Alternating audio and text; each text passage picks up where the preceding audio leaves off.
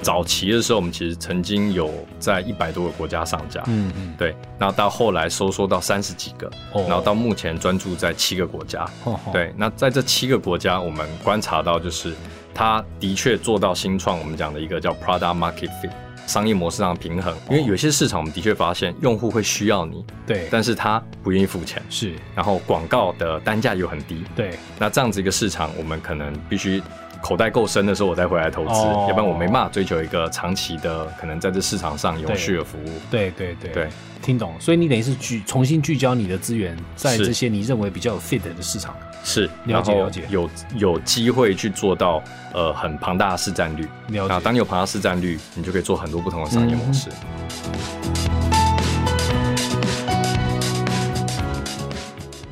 一家新创，一个难题，一个框架。欢迎收听《商业周刊》新创的两难，我是 BCG 徐叶婷 JT。这个专栏每次都会由我和一位创业者或者 CEO 对谈企业决策所面临的种种挑战。那这一集呢，我们很荣幸可以邀请到 Go Go Look 哦，走着瞧共同创办人兼执行长哦郭建甫 Jeff 郭呃 Jeff 跟大家打个招呼好吗？ Hello，商周的听众朋友们，大家好。好啊，那个 Go Go Look 呢，那个在台湾很有名的一个产品就是 Who's Call 了啊、是那刚才听 Jeff 说，几乎台湾三分之一的人口都在用你们家的产品哦，而且一直在对增长哦。对， Jeff，你可不可以跟大家说一下 Google Look 主要的业务哦，跟整个公司的一个简介？是好。那呃，刚刚就是 JT 有帮我们介绍，我们公司最有名的产品是 Who's Call 嘛，对，然后还有一个另外很俏皮的台语名字叫向卡来，嗯对，但其实它的母公司名字就是叫 GoGo Look。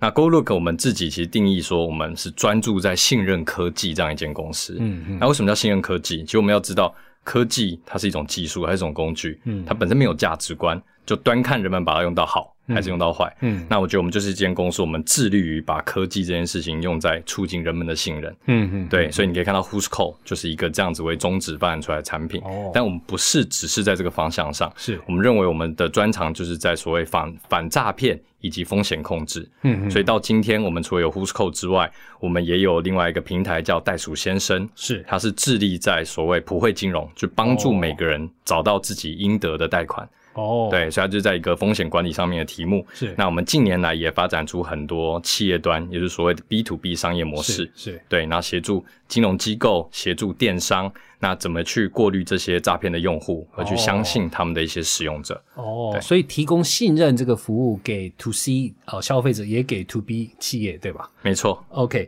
那我听说你们是二零一零年创业的，对吧？是哦，那你们从这个已经超过十年了哦，你可不可以跟大家分享一下 Google Look 过去这段时间的成长历程啊？哦，好，对我们公司十年嘛，那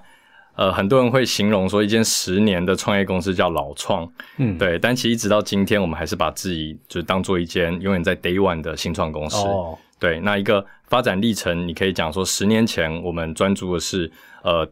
电话诈骗这个题目，嗯嗯，嗯，对，然后一直到今天，大家都知道整个疫情袭来之后，是，其实整个诈欺的情况是非常的严重。是那我其实早上才跟一位呃，算是呃数位领域治安的专家讨论到，他们认为所谓新的治安领域应该看的是不是只是电脑里面的防毒软体，对，而是人跟人之间的呃防毒软体。哦是，因为当每个人都有一个数位分身对，然后在整个数位环境里面去嗯做大量的交流，其实这是一个非常巨大的问题。是是，他们就说，根据最近呃这两三年看到所谓的网址的诈骗，好了，嗯嗯他们发现说网址里面的确，他们一扫这些恶意的网址，有八成以上都是诈骗，嗯，然后甚至有一成都是所谓的钓鱼讯息，哦就他假装是对你信任的品牌，是对，所以已经看到，哎，我们其实过了十年才发现，其实我们是在解决治安的题目，哦而且是在未来我们讲新常态或者是后疫后疫情时代对更重要的一个治安议题。对对，所以以才会一直走到今天。我们发现，就算十年，但是还是有各式各样的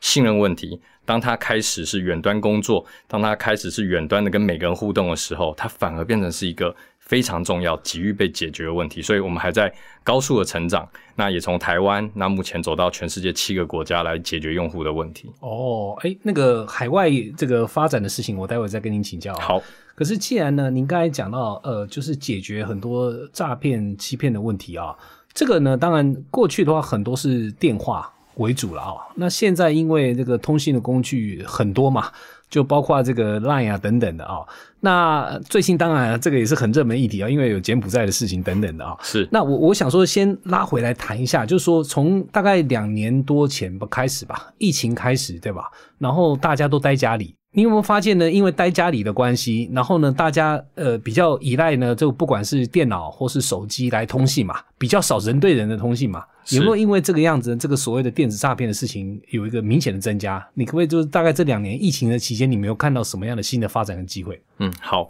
呃，我可以先根据一个我们去年已经颁布了一个呃，算世界诈骗趋势的一个报哦告来说明啊。其实从疫情一来，我们发现简讯诈骗就是就增加了超过百分之百的成长，哦也就是两倍以上的成长。是是是，对，那那这里面都是什么样的讯息？你就发现，其实疫情一开始的时候，恐慌，其实对恐慌就是一个诈骗集团最好的工具。嗯，对，那他用什么议题？例如一开始是物资的缺乏，哦，所以你可以想到一开始什么东西缺，口罩，是对，所以就一堆简讯寄来，哦说我这边有一批很便宜的口 罩，原来如此，对，然后到后面你就你就可以想象还有什么，就比如说很多防疫的资讯，是但基本上都是假的，都是骗人的。哦然后到后面甚至有疫苗啊，那政府开始要跳下来帮忙纾困，对所以你想象就有很多纾困金贷款的诈骗哦等等的。那我觉得甚至到后面有很多我们看到都觉得非常无良的那种诈骗的情节，当呃小朋友开始可以回到学校了，对吗？然后就发现说，诶、就有一些。就是佯装他是学校，然后进行一些问卷调查，然后问说：“诶，这里有个连接，请你进来填。”然后填说你们假日其实去哪里玩？哦，对，就这种好像假冒易调，对对对的这样子一个情节的诈骗就出现。对对对所以发现其实一个诈骗下来，人跟人的距离拉开了，只能透过数位工具沟通。对对那反而这些数位工具，就像我刚刚讲的，它原本的善意是拉近彼此是，但对于用善跟用恶基本上是一样的好用。对然后就大量的被诈骗集团拿来使用，假冒各种情节下来骗人，所以。整个诈骗其实就像刚刚讲，从疫情之后一 trigger，它已经变成一种新常态底下的另外一个对常态。对对，所以我相信今天每个人，当你收到一个简讯的时候，其实你脑袋里面就有个闹钟，对，一个一个惊叹号跑出来，会先怀疑这个到底会不会是是真是的？是。是啊，那个我想很多听众都一样哦。那个最近反正三不五时说什么自己有一个包裹来了，叫我按点那个链接是连进去嘛，然后不然就是什么线上书店打电话来说对什么，哎，你是不是最近订了一本书没等等的错，我反正就是很不可思议。然后这个有些时候是这样，哦你人一忙起来哦，忽然你看到那个信息，你有些时候你也不会真的去怀疑它，就按进去了，是是然后是就被钓鱼了。所以就是这些诈骗集团，它不是只是会假冒陌生人对或对商家，它对有时候是他去盗了朋友的账号，然后传一个讯息对给你，对所以变成信任这件事情真的是越来越难得对，欸可是我很好奇哦，就是说你怎么判断呢？不管是这个简讯啊，或是 Line 啊，你怎么你们怎么判断这个是真的还是假的？这是诈骗的、嗯你们用什么手法呀？是，其实这边呃需要靠很多不同的力量啦对。第一个，像呃台湾一直有所谓的事实查核中心，嗯哼对，那它其实是民间机构，嗯对，它是集合很多查核者的力量是，那是针对这种很大量在网络上散播的讯息去对进行查验，嗯哼对，这是一个来源。嗯哼然后再来是国际也有很多科技公司在针对所谓的呃网址，嗯就是其实诈骗网址有一定的特征，对对，然后这边其实就是用技术的手段，哦用 AI 等等的去试着辨识这个诈骗网址背后到底是不是可疑的资料是。所以你可以想象，它有透过我们讲的公民的力量，这种开放的力量，但对也有透过科技的力量，然后大家一起来解决这个问题。哦对，但它一直到今天都还是一个极为困难的问题，哦所以才值得像我们这样更多的科技新创一起来投入解决。哦，所以你等于是要融入呃大量的不同的这个资讯来源，然后你们自己用一些这个演算法去判断这个是真的还是假的。了解没了错解，这很有意思。可是这个东西也引到一一点哦，您刚才提到的就是说，那个您刚才说这个在呃已经在全球有七个国家了嘛？那我知道你们是两年前是不是？二零二零年在日本哦开始是成立第一个这个海外的子公司嘛？是那今年我知道你去了东南亚，对哦，那个泰国啦、马来西亚等等的。对你可不可以也谈一下你们现在在海外的发展？那尤其我特别有兴趣，就是你刚才讲到那些诈骗的计算啊，或是判断的手法，那个好像 挺 local 的，对不对？就每个国家它的语言不同，它的文化也不一样，你可能这个资料来源也不同，你是怎么去做这个海外的这个这个那个市场的一个布局啊？嗯，好，呃，首先我觉得刚刚 JT 提到的日本跟东南亚，对其实就是两个非常不同、截然不同的市场。是是，从用户的属性到做生意的，我们讲惯例，其实对都不同。嗯，对，那我就讲一下，像日本跟泰国好了。我们在东南亚其实最一先开始的对落地市场其实就是泰国。那我们一开始到日本市场，其实像刚刚提到两年前，是，但我们更早，其实我们大概在五六年前其实嗯进去布局了。对但在五六年前，这些诈欺的情况其实并没有像台湾，台湾其实大概十几年前诈骗情况就很严重了。是是是，对，所以我们在很多国际的布局是，我们很早就进去，只哦是没有去加码投资这个地方。但一直到两年前，就刚刚提到整个疫情一来啊，嗯对其实你就看到日本、东南亚到处就因为人性的关系，一有恐慌，诈骗集团就趁虚而入，哦所以我们就发现，哎，当时是一个很棒的时间点。是，然后再加上有福冈市政府，那他当时就很希望去解决所谓呃新冠疫情底下有没有一些新创公司一起来想一些办法，嗯解决新冠疫情底下一些问题，嗯包括外送服务如何做得更好。嗯，那我们就是也是一个新冠疫情底下很值得解决的议题，就是因为疫情产生的诈骗。哦，所以刚好找到一个很棒的 partner，就是市政府。但对因为这样子一个题目是很需要信任的，嗯，所以在日本这样的市场，它又是我们传统在讲的比较排外，对，只信任日本国内的品牌，嗯嗯所以我们认为有市政府的加持，对我们来讲是一个很棒的力量。对，那这个是一个很独特的市场，市场的呃呃非常不一样的地方，就是要进入市场，我觉得品牌的信任价值非常重要。嗯嗯嗯这个信任价值很多时候不是你用钱就可以砸出来，对所以我们一个很不一样的策略是进入日本市场，对我们透过跟 partner 合作哦，让他们的信任品牌形象就是也照亮我们。嗯嗯，对嗯，那因为有了这样子一个政府合作关系，我们在从福冈到甚至全国的市的的日本的消费者面前，就是我们的下载量也提升了。嗯那当有了初步的用户下载量，就像刚刚讲的，它就会有所谓社群回报。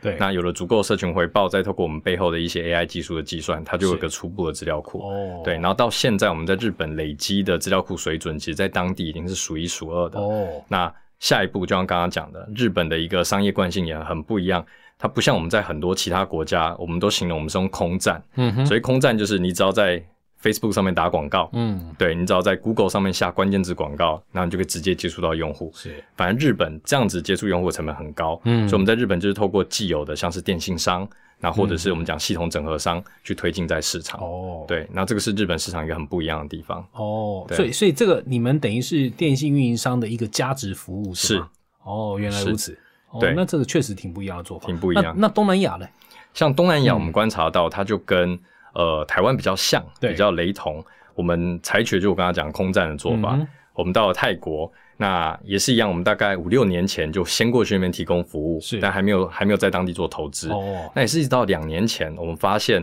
哎，突然间在 Twitter 上面，我们记得有一个时间点吧，它两年前，然后突然间单月就产生了六万多则自发性的推文，哦，对，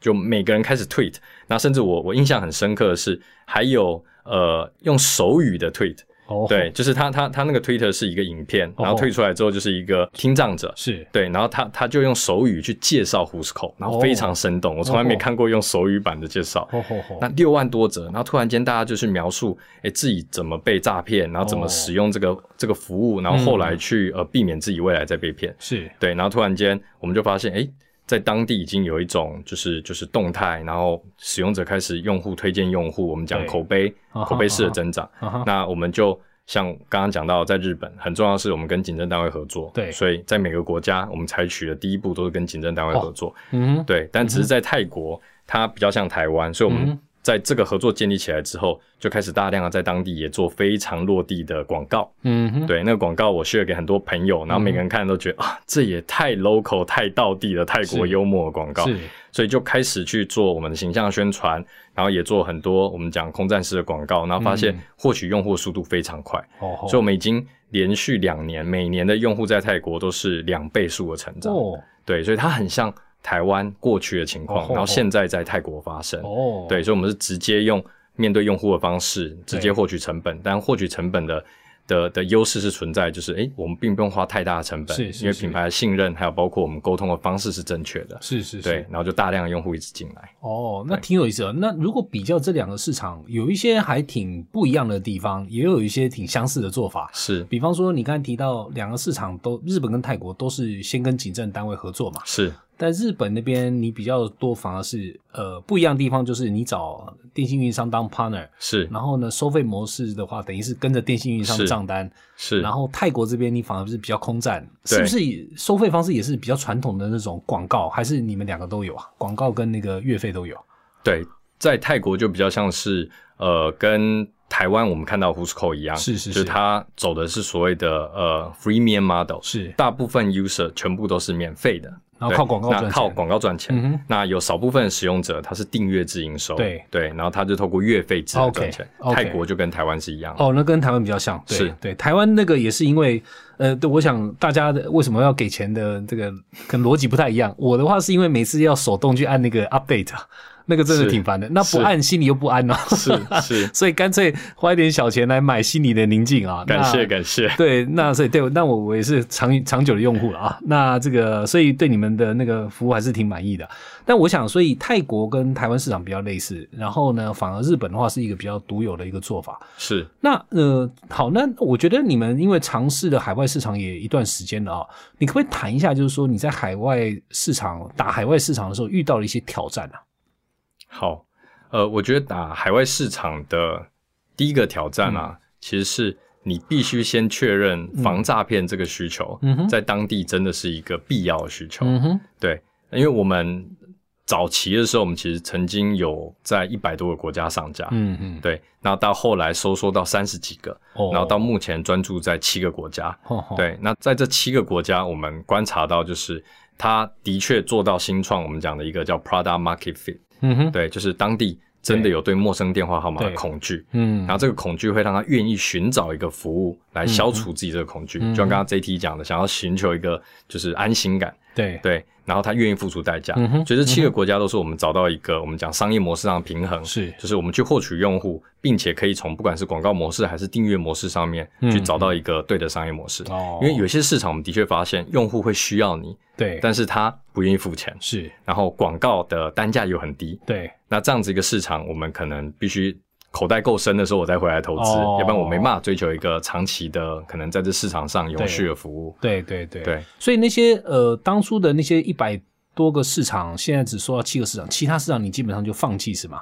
还是是怎么样子呢？呃，我觉得应应该这样讲，就是身为一个新创，我们必须呃先称称看自己的口袋有多深。对对那我相信，与其在一百多个国家我都有少量的用户，是，但是没有所谓的我们讲市占率优势。哦是那市占率优势很重要，它对让我们可以深化我们的服务。是那倒不如我们选择七个国家，哦我在当地我都可以成为市场先进者，哦而且甚至成为我们讲独占甚至了解寡占这样子一了个有优势的产品服务，我可以深化我对用户的服务，我觉得这个比较重要。听懂了，所以你等于是聚重新聚焦你的资源在是这些你认为比较有 fit 的市场。是，了解然后了解有有机会去做到呃很庞大的市占率。了那解，当你有庞大的市占率，你就可以做很多不同的商业模式。嗯哼，哎，那这这段时间的这个这些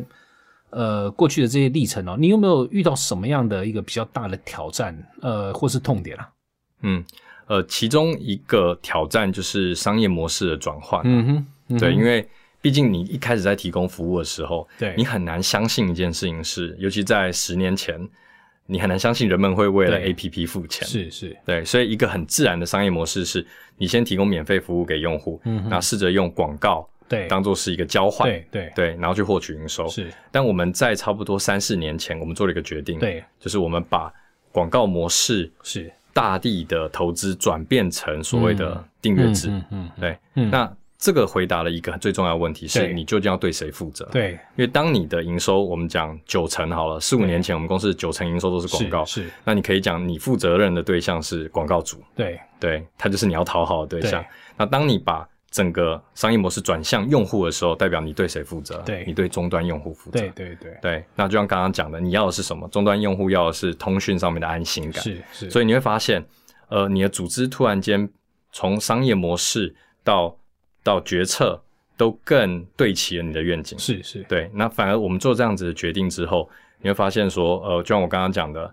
每个团队做决策在做对齐，对甚至很多技术工具的投资对，是更更一体、更一致、更和是谐的，是而不会有所谓的冲突。嗯，嗯所以当时我们认为我们做的这嗯样子是一个非常正确的决定。对，但的确，它是一个你可以讲呃不好做的决定，因为毕竟你九成的营收在四五年前都是了解广告，了但解突然间要组织相近一件事情是，我们要把营收往订阅制走。解但走了三四年，我们其实现在广告营收已经占整间公司一半以下了。哦那也更你可以讲反脆弱了对，像遇到牛市、熊市，对，因为你是对消费者负责，你是提供最棒的服务，是其实它不太容易因为景气而受到是影响。是是，对对。其实听你现在讲这个哦，我我我也想到以前呃，就我们在服务一些大公司的时候啊。遇到类似的问题啊、那我我讲一个例子给你参考一下。我们那时候呃，就服务的一家手机的制造商啊、然后呃，那个时候呢，他因为他的产品也是卖全世界，嗯，然后呢，他们那时候也遇到一个问题，就是说感觉好像全世界不能用同一个打法，是，然后呢，他一开始还不是很搞得清楚的时候呢，其实他们还挺怎么讲呢？挺挺挣扎的，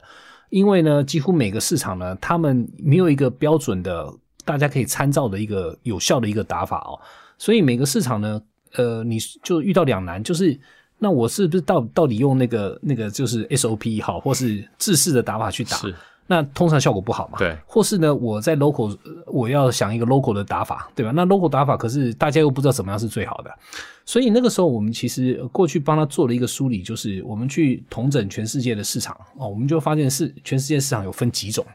然后每一种呢其实有一个我们呃英文叫 archetype，就是呃就是标准的打法模式，是我们其实就帮他梳理这些东西，然后大概后来梳理了四种哈，然后呢，我随便简单讲了哈，比方说像有一些呃比较东南亚的市场，它可能手机大部分都是在那个小店里面在卖嘛，是，呃，就是一般的零售商在卖嘛对，然后比方说像美国这种市场，它可能主导的是比较电信运营商嘛，你如果对还记得的话，以前电信运营商都会大幅的这个补贴是呃智慧型手机嘛，呃对现在比较少了，但是对以前会大幅补贴嘛。那所以呢，你光想这两种市场啊，一个是比较我们叫公开呃通路的啊的这种市场。跟运营商主导的市场，这两种是打法一定很不一样，没对吧？错一个的话就是你要，就像你们在日本一样，没错你，要跟那个电信运营商走得很紧。对那老实说呢，end user 哦，那个是比较其次啦，重点是电信运营商怎么样子愿意帮你去推那些东西嘛，那怎么跟他既有的产品去 bundle 嘛。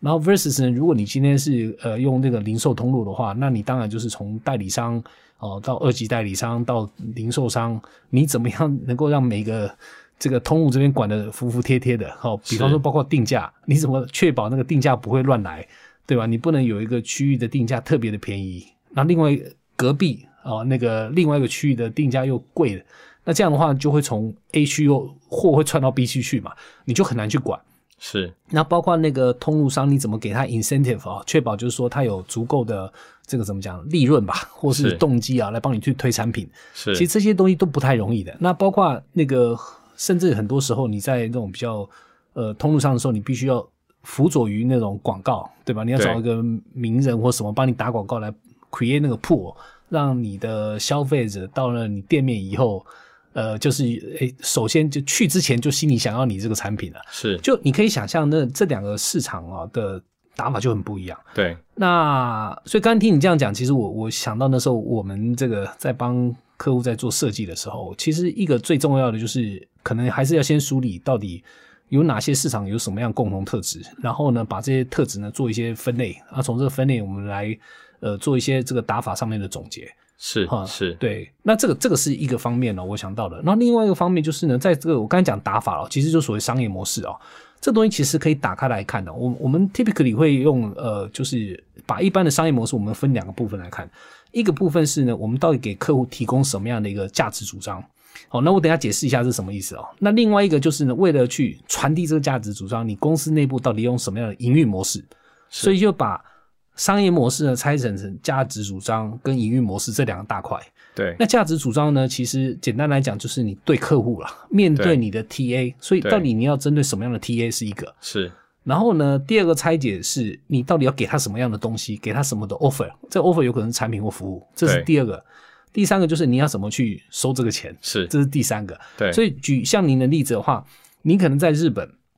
你的 TA 很有可能就是还是消费者，对对？吧？那那因为还没有 to B 嘛，我的理解，你们在日本的时候还没有一个 to B 的用户，还是已经有了。呃，你你可以讲，我们我们的确是面向消费者，是是是但的确像你刚刚讲的，哦我是们要说服的是运营商，运营商对，然后所以愿意提供我们的服务了给解消了费解者，。所以是有对点 B to B to C 的概 B to C，对没，OK，错那所以你的 TA 其实是你的眼前的 TA 是是运营商，可是实际上真的使用的是是 consumer 嘛？没错所以 OK，所以这个是你的 TA，这是一个部分。对那你给的 product offering 还是 Who's Call 为主？是对，然后但是呢，第三个就是你的所谓的营运呃，就是收费模式，对，你可能是搭着运营商的这个这没个错月费去收那个没错就是增值的服务的费用嘛，所以这个这个其实就是我刚才讲的价值主张这三个主要的 element 哈、哦，就对 again 就是一个 TA 哦，你的目标客户，对你要给他什么样的 offer 哦，不管是是产品或服务，然后第三个就是你怎么收费，这个就是所谓价值主张。是那另外一坨呢，就是我刚才讲到的营运哦的模式，这里面呢，其实你可以拆解，简单来讲，拆解三个事情。第一个就是呢，你到底沿着这个价值链啊，你要定位在哪里？那定位在哪里？意思就是说，因为价值链意思，呃，如果我用实体的商品来看，大家可以想象，可能从比方说一开始的采购，然后到制造、哦物流，然后最后什么 sales 跟 marketing 等等的，然后包括售后服务，就这一连串的价值链嘛。那不是每一家公司都会从头到尾自己做的对哦。那我我举例，像大家都知道苹果的手机，对吧？他们就是专注在这个这个设计，有关制造啊等等的，其实是外包给呃就是代工公司去代工厂去做嘛。是所以呢，在价值链上面，你到底要选择你要在哪里 play，哪些东西是要找外面的 partner，这个其实是一个你要做的，呃，就是我们刚才讲的营运模式的一个决定。是呃价值链。那第二个就是呢，好价值链搞清楚了之后呢，你公司内部到底要怎么去布局？这里面可能有包括你的组织。对其实我举例，比方说，哎，你的 R D 要放哪里？你的 sales 要放哪里？好，是你的你的其他的这些部队，包括售后服务啦、或是 customer support 要放哪里？是这个其实是第二个部分，就是你公司内部的。刚才讲的是是公司对其他的人，对。第二个是公司自己内部的是的组织要怎么做？是那第三个呢，其实还有一个挺有意思的观点哦，可能比较少人去想到了。就同样你要做一件事情啊，你通常会有两种，呃，就会有一些我们叫成本的打法。嗯这个成本打法呢，意思我举一个例子啊、有一个比较呃大家常用的一个轴是，你到底用变动成本的打法还是固定成本的打法？嗯哼那这两个到底是什么意思啊？这意思对其实就是说，变动成本意思就是你卖越多，你的成本越高。嗯固定成本就是说，你可能一开始投资了一个固定的成本，对那之后的话就是用摊提的概念。对那这两个当然就是有好处缺点嘛，这个大家都知道，对吧？那好处就是固定成本，好处就是如果你真的是一个东西有一定的量，其实你卖越多，你固定成本是越划得来。对但固定成本的缺点就是它没有什么弹性，对或是没什么韧性，所以你今天呢厂投资下去，或是固定成本丢下去了，你一旦丢错了、赌错了，你的成你的风险也很大的。是那变动成本刚好是相反，对吧？那你对比方说你同样是做一台手机，你可以全部都自己做，你可以外包，那外包就是变动成本打法，对自己做就是固定成本打法。对对所以这个成本上面的这个轴呢，其实有一个选择可以选。是那所以 anyway 就是说，刚才谈到了价值链跟内部的组织的布局。跟这个最后这个成本啊的这个选项，大概这是三个东西合起来呢，就是我们认为的，我们叫 operating model，就是营运模式。营运模式好，所以刚才讲的六个东西合起来就是我们的 business model 了。但当然，这个我知道有点有点太 academic，了有点太学术性啊。可是，在思考的时候呢，其实应用你的例子来看呢，就挺有意思的。就比方是说，你在日本的话呢，你就选择今天在 marketing 哦，或是在 sales 好了，你对找运营商当 partner，对对对吧？但是呢，你今天可能在这个这个你在那个泰国的话，你对反而是利用广告或是用 Facebook 的错方式没，比较错用 pull 的方法，对吧？是所以 anyway 就说这个其实就是你等于是在研究这个你刚才讲到的这个 product market fit 的时候对，其实可以去考虑的几个轴是可以拉来拉去，大家来讨论的。是是，嗯所以是这个东西我觉得挺有意思，就是呃，当然你现在有只有七个市场啊，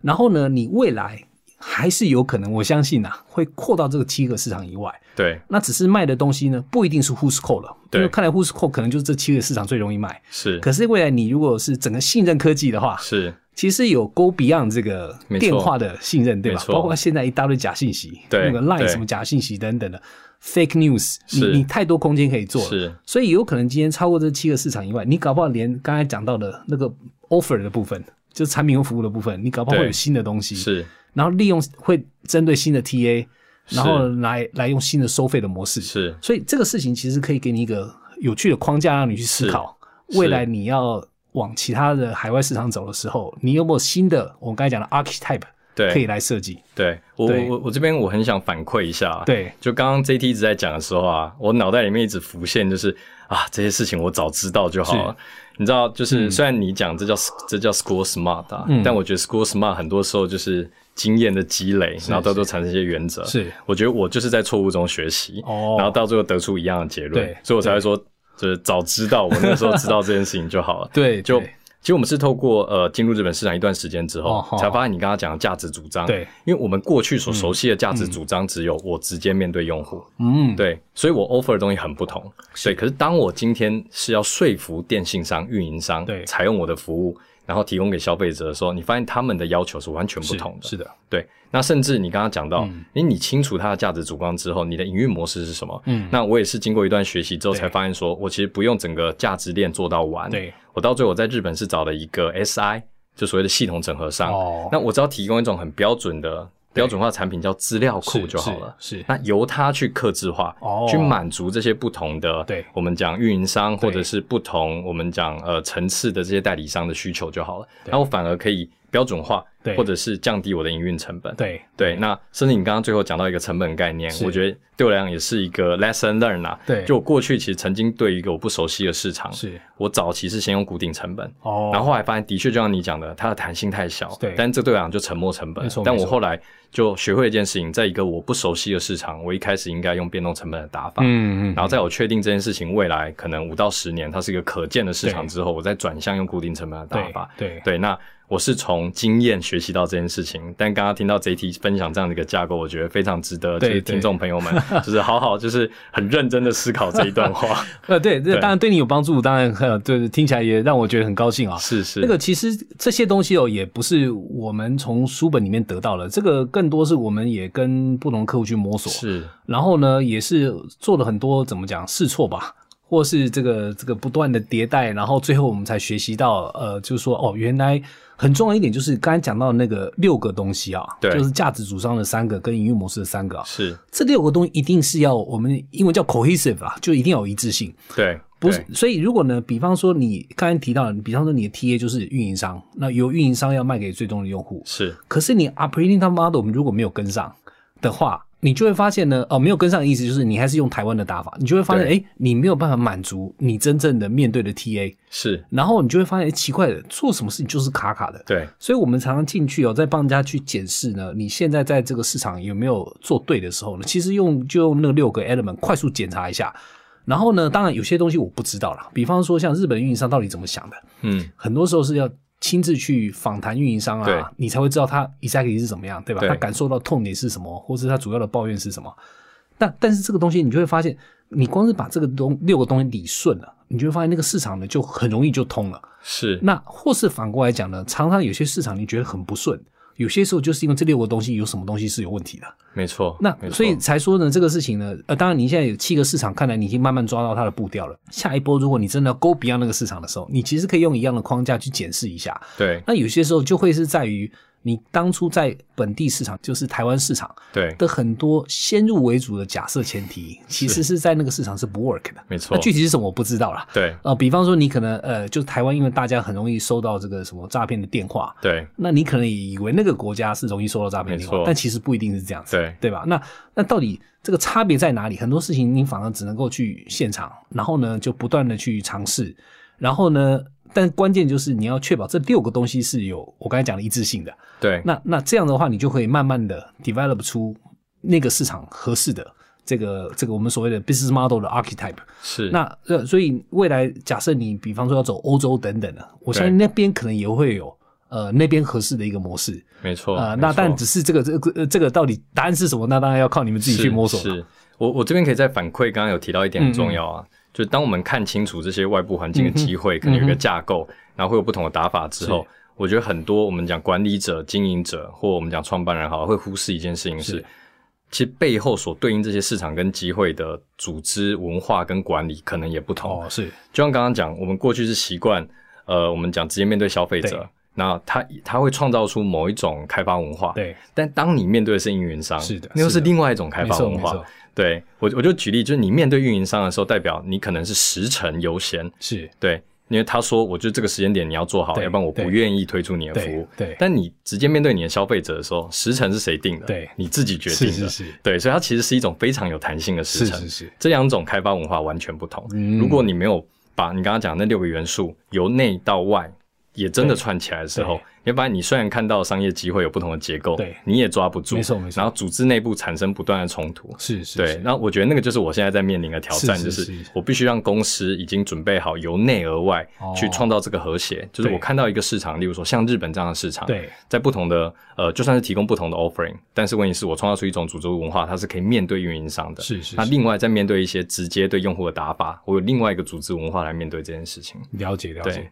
对这个，我觉得呃，太多这种相相关的例子哦。那个，比方说，现以之前卖软体是卖套装软体啦，现在是卖那个所谓的订阅制啊。对那也有点类似啊，卖套装软体，你可能面对的是通路，对，然后呢，订阅制你面对的是最终用户。是那你刚才讲到的文化的差异啊、时程的不同啊，这些东西其实都会 kick in 的，没错都会跑进来的，没错所以就当然啦，这个，所以我才说，呃，我们刚才讲的这个框架是给大家思考的一个方式了啊、对，那也希望呢，这个呃这个想法呢，对大家呢是有一定的帮助哦。好，那我们今天时间也差不多了，今天非常谢谢啊、哦、，Go Go Look 的 Jeff 啊、到我谢谢们的现场来，然后呢，我们也希望啊、这个今天呃我们提到的这个有关商业模式的这六大要素啊、那个包括价值主张的三大要素，还有呢营运模式的三大要素啊、这个事情能够对听众有一点帮助。好，那今天我们就到这里，谢谢各位，下谢次见。谢谢谢。